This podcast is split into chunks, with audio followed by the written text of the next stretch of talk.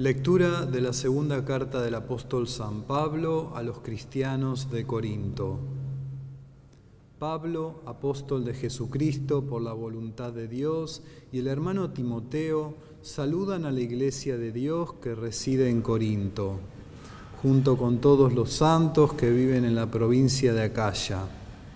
Llegue a ustedes la gracia y la paz que proceden de Dios, nuestro Padre, y del Señor Jesucristo.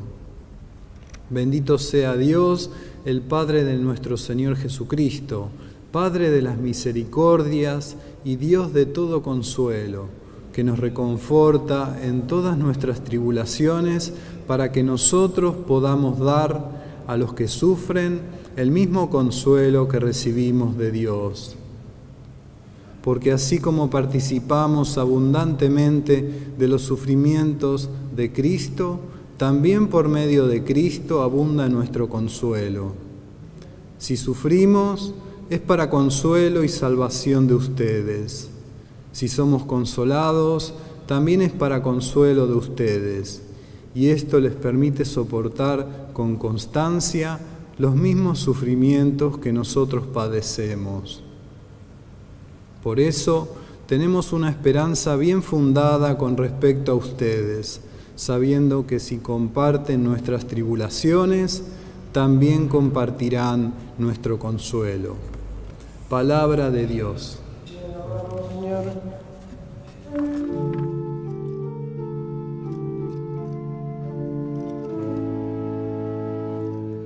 Vayamos a gustar la bondad del Señor. Vayamos a gustar la bondad del Señor. Bendeciré al Señor en todo tiempo, y su alabanza estará siempre en mis labios. Mi alma se gloría en el Señor, que lo oigan los humildes y se alegren. Vayamos a gustar la bondad del Señor. Glorifiquen conmigo al Señor, alabemos su nombre todos juntos. Busqué al Señor, Él me respondió y me libró de todos mis temores. Vayamos a gustar la bondad del Señor. Miren hacia Él y quedarán resplandecientes, y sus rostros no se avergonzarán. Este pobre hombre invocó al Señor, Él lo escuchó y lo salvó de sus angustias. Vayamos a gustar la bondad del Señor. El ángel del Señor acampa en torno de sus fieles y los libra. Gusten y vean qué bueno es el Señor. Felices los que en Él se refugian. Vayamos a gustar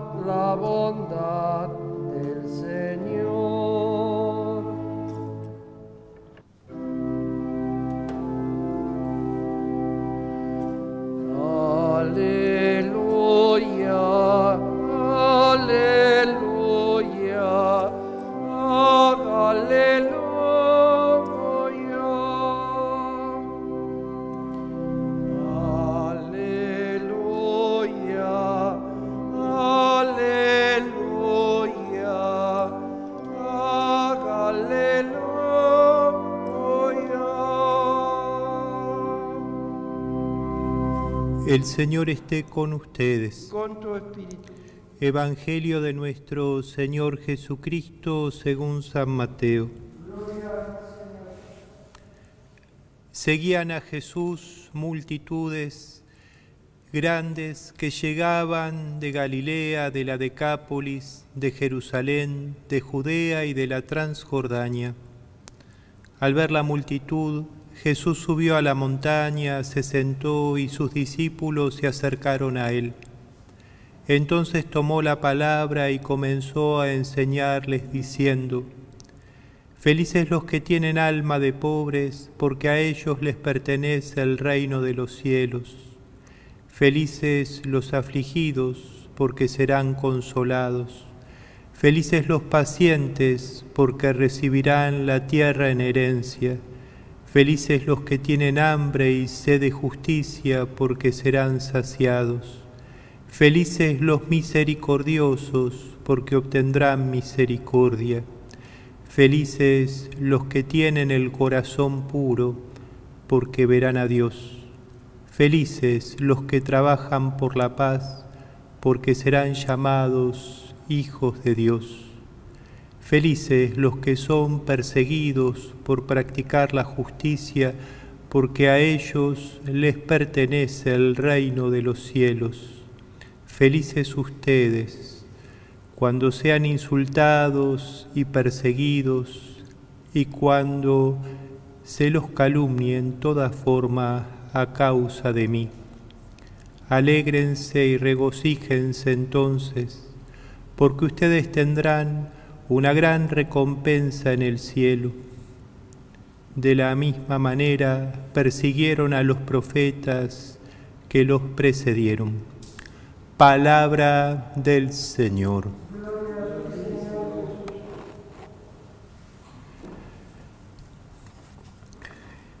Una gran multitud sigue a Jesús, viene de distintas regiones, de distintos lugares, atraídos por su persona. Y Jesús sube a la montaña y allí enseña las bienaventuranzas. Jesús dice, felices los que tienen alma de pobres, los afligidos, los pacientes, los que tienen hambre y sed de justicia, los misericordiosos, los que tienen el corazón puro, los que trabajan por la paz, los que son perseguidos por practicar la justicia. Jesús enseña las bienaventuranzas y las bienaventuranzas son el corazón del Evangelio, de ese Evangelio que es camino de felicidad. Por eso Jesús dice felices. Y también es camino de santidad.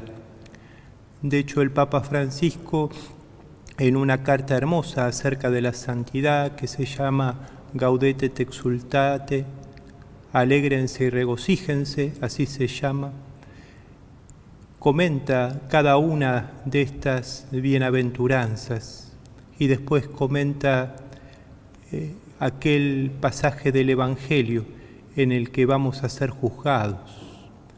Tuve hambre y me diste de comer, tuve sed y me diste de beber, estaba desnudo y me vestiste, enfermo y me visitaste, preso y me viniste a ver. ¿Cuándo? Cuando lo hiciste con el más pequeño de mis hermanos. En la carta sobre la santidad, el Papa dice que las bienaventuranzas y Mateo 25 son como el corazón del Evangelio, al que tenemos que volver una y otra vez.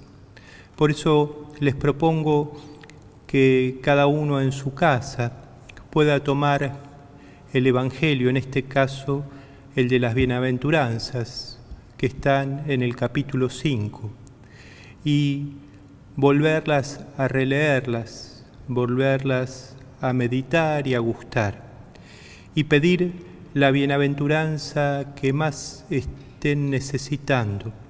Como son hermanas, cuando una aparece, aparece con más fuerza, las otras acompañan. Y caminar el camino de las bienaventuranzas es caminar el camino de la santidad, de esa santidad sencilla, de esa santidad de la puerta de al lado, como dice también en la carta esa el Papa.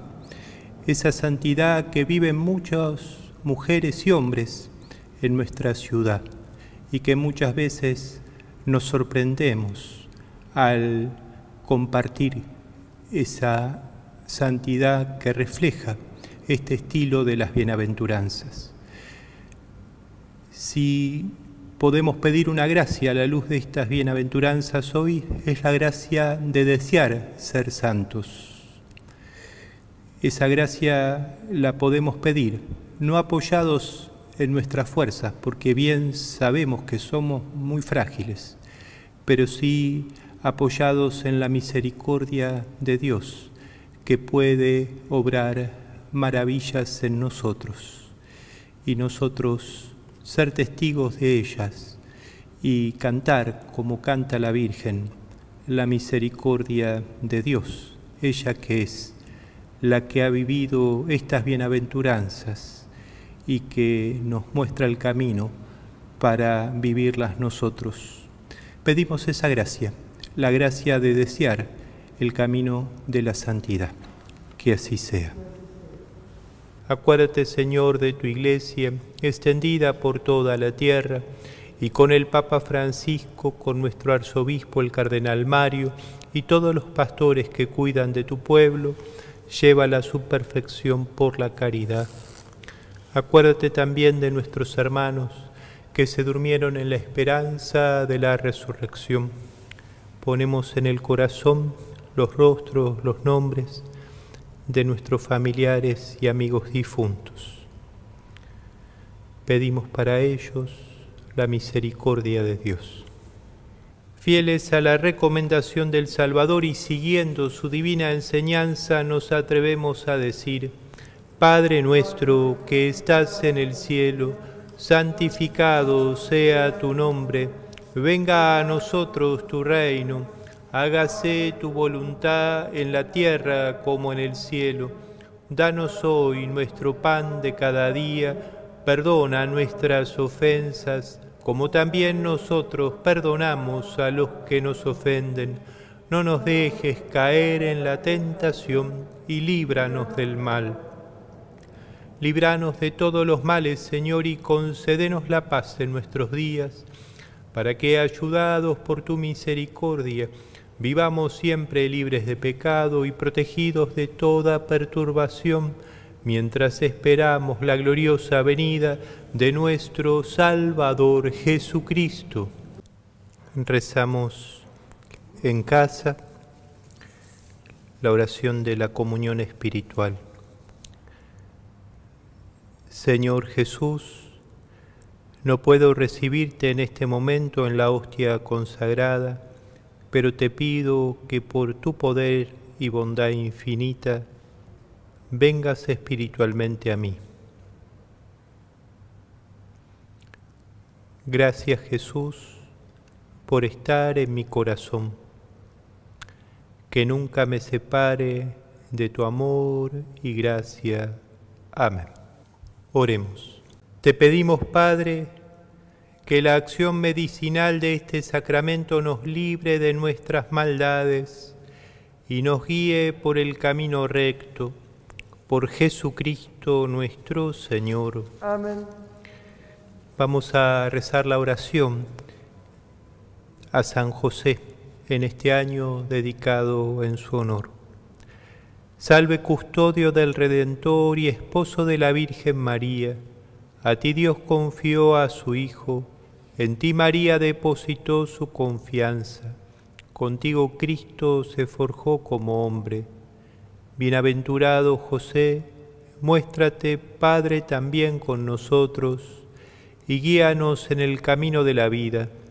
Concédenos gracia, misericordia y valentía, y defiéndenos de todo mal. Amén. El Señor esté con ustedes. Con tu espíritu. Los bendiga Dios, que es Padre, Hijo y Espíritu Santo. Amén. Habiendo celebrado la misa, nos quedamos con el corazón en paz. Demos gracias a Dios.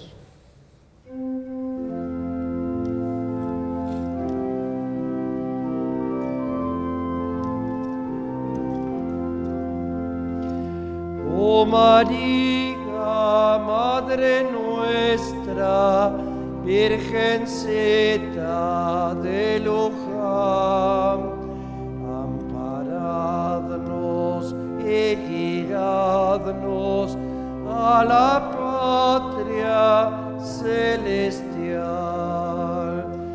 amparadnos y guiadnos a la paz Krishna